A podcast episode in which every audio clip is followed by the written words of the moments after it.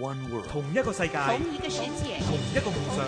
One dream，香港电台奥运精神。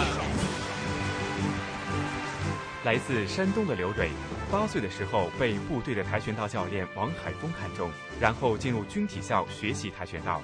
零一年进入国青队。刘蕊是零三年第五届成运会金牌获得者。二零零四年，他夺得世界跆拳道青年锦标赛冠军，接着入选中国跆拳道队。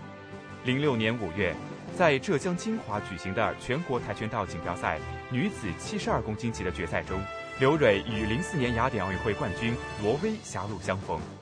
凭借中场前三秒的一次进攻，刘蕊战胜对手，首获全国冠军。这也是继青岛选手范静在九七、九八年蝉联两届全国跆拳道冠军后，时隔八年，青岛跆拳道选手又获全国冠军。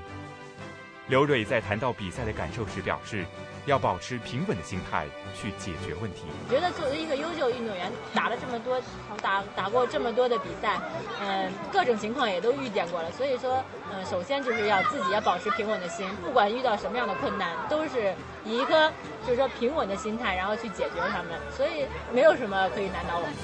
目前，刘蕊是中国跆拳道队2008年希望之星。已经成为接替奥运会两届冠军陈忠的最有竞争力的选手。香港电台普通话台与你展现奥运精神。精神。